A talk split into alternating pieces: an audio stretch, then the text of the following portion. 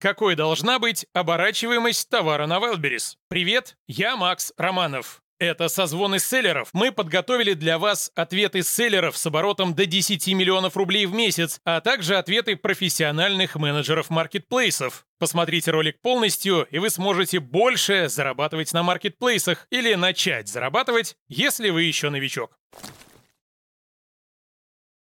В идеале 30 дней. Но здесь опять вопрос, с какой стороны. Как лучше продается товар? У нас а, по тестам он лучше продается, когда отчет по оборачиваемости ВБ а, показывает нам 30 дней, ну, плюс-минус там сколько-то. Опять же, в плане поставок и замораживания денег, да, и вкладывания денег, наверное, тоже лучше, когда ты это успеваешь сделать в 30 дней, потому что у тебя эти деньги не висят, и, ну, соответственно, ты быстрее можешь э, их возвращать и закупать товар дальше и расти. Вот. Но в какое-то усредненное есть понятие, что 45, но мы на него не опираемся. Мы опираемся на 30. И э, еще в плане остатков у нас всегда есть, э, я его называю, несгораемый остаток товара. А, это 20% от ежемесячных продаж мы оставляем на всякие форс-мажоры, потому что могут быть там всплески продаж, может быть какая-то там а, по логистике ступор, а, позже приехала поставка, ну, на форс-мажор, в общем, грубо говоря. Тут как бы нет какой-то одной цифры, константы. Потому что если у вас оборачиваемость очень высокая, то ну, вы медленно продаете. Если медленно продаете, значит, вы мало или медленно зарабатываете. Я даже не говорю про то, что вас, вас Wildberries берет деньги за хранение этого товара. Вот, то есть высокая оборачиваемость – это фигово. Вот, в то же время, если у вас оборачиваемость очень короткая, вот, то, во-первых, э, возрастают риски, в конце концов, улететь в аутосток, да, потому что понятно, что бывают очень быстрые способы доставки, даже там из Китая можно товар быстро привезти там за 3-5 дней. Но, во-первых, э, все быстрые способы доставки обычно кратно более дорогие, чем медленные. А, во-вторых, риски уйти в автосток, да, из-за того, что там спрос резко прыгнул.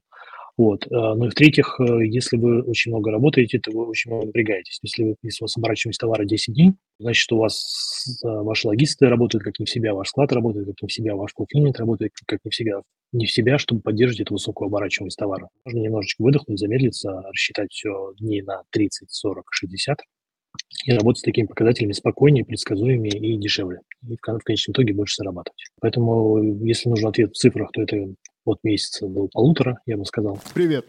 Я Алексей, сооснователь проекта «Созвоны селлеров», благодаря которому создано это видео. В рамках созвонов я очень близко общаюсь с десятками быстрорастущих селлеров на маркетплейсах. На основе этого я сформулировал топ-5 действий для мощного роста селлера в пяти простых постах. Что тебе нужно сделать прямо сейчас, чтобы ускорить свой рост? Может быть, учиться прокачивать карточки товаров? Или искать лучшего байера в Китае? Или, может быть, научиться управлять рекламными ставками через биддер? Самое важное происходит не на уровне инструментов, а на уровне личности предпринимателя. Всего пять простых действий, после которых ты не будешь прежним. А рост твоего бизнеса – это неизбежное следствие роста твоей личности. Поставь видео на паузу и забирай топ-5 действий для твоего роста в моем телеграм-канале по ссылке в описании прямо сейчас. Оборачиваемость товара на Wildberries идеальная – это от 30 и меньше дней, до 30 точнее дней.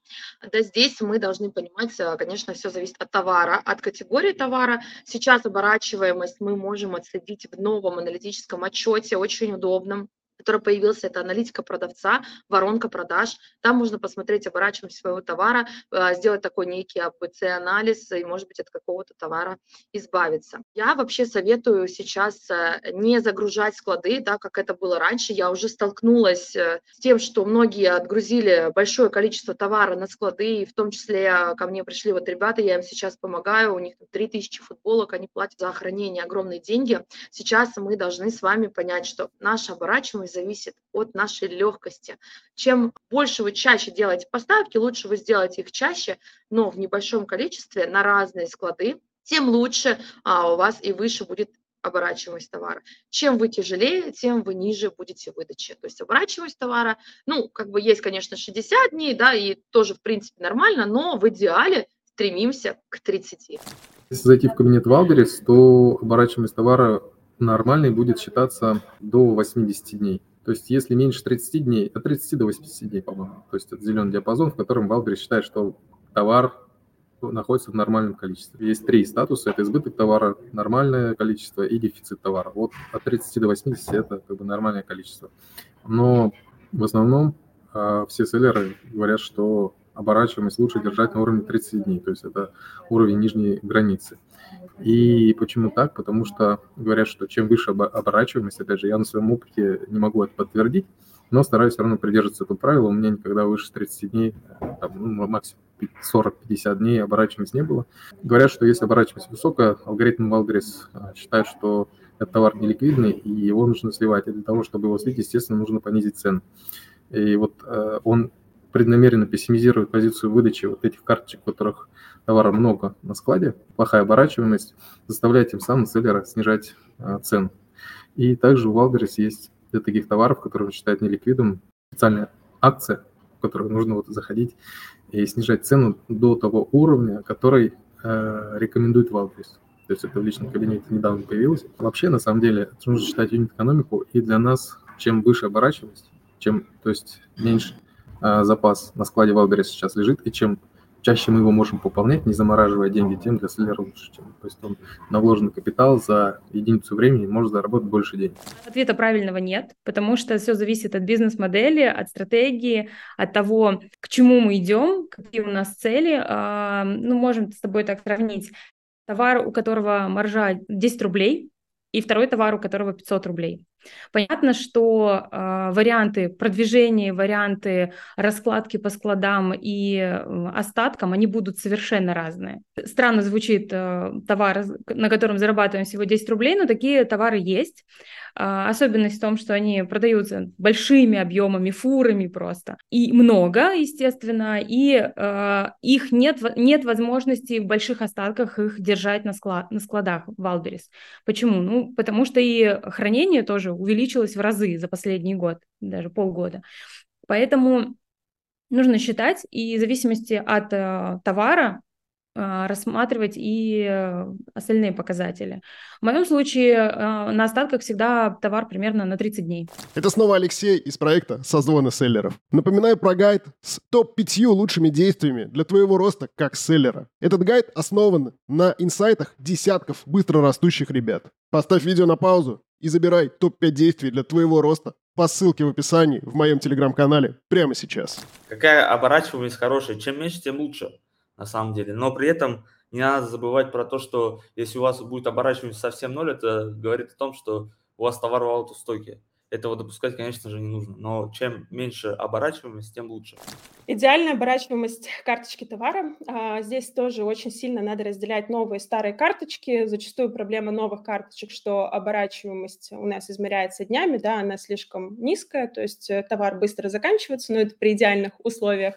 А, либо по старым карточкам а, другая проблема – это слишком высокая оборачиваемость, где склады перегружены, товара очень много, и это очень сильно влияет на продвижение и ранжирование карточки. То есть у нас есть в правилах ранжирования карточки Wildberries такое понятие, как оборачиваемость, и как критерий влияния на ранжирование карточки э, там около 10% составляет, поэтому нам нужно строго за этим следить и держать свою оборачиваемость в пределах 30-60 дней.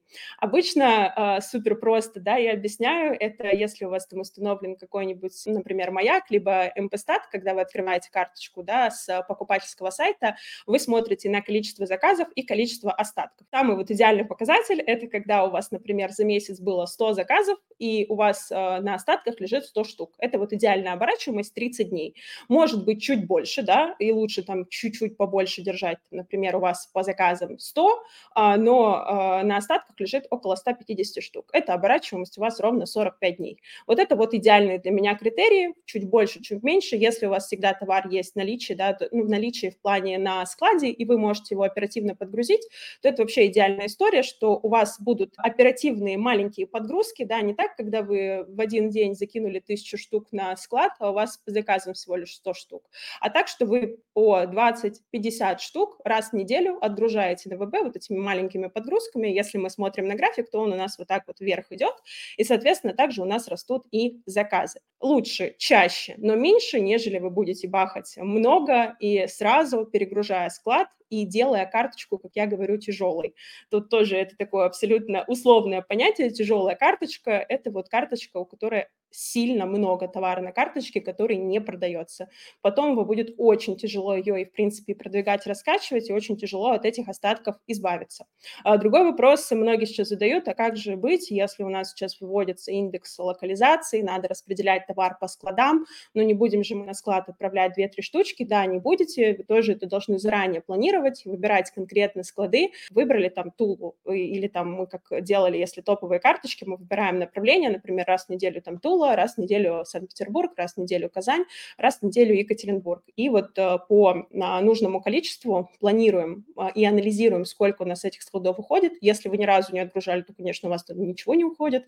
Вот, если грузите, то можно через э, отчеты посмотреть, сколько э, товара продается конкретного склада, проанализировать и столько туда товара подгружать. Также смотрите на своих конкурентов, куда они отгружают товары, и от этого отталкивайтесь и делайте выводы с точки зрения э, загрузки складов. Но не грузите много, лучше коробка, две, да, там через деловые линии, либо через другие транспортные компании, нежели вы будете отправлять палетами через транзит, думая, что это выгоднее и дешевле. Но, опять-таки, помните про тяжелую карточку и тяжелое ее продвижение, если вы слишком много товара отгрузите.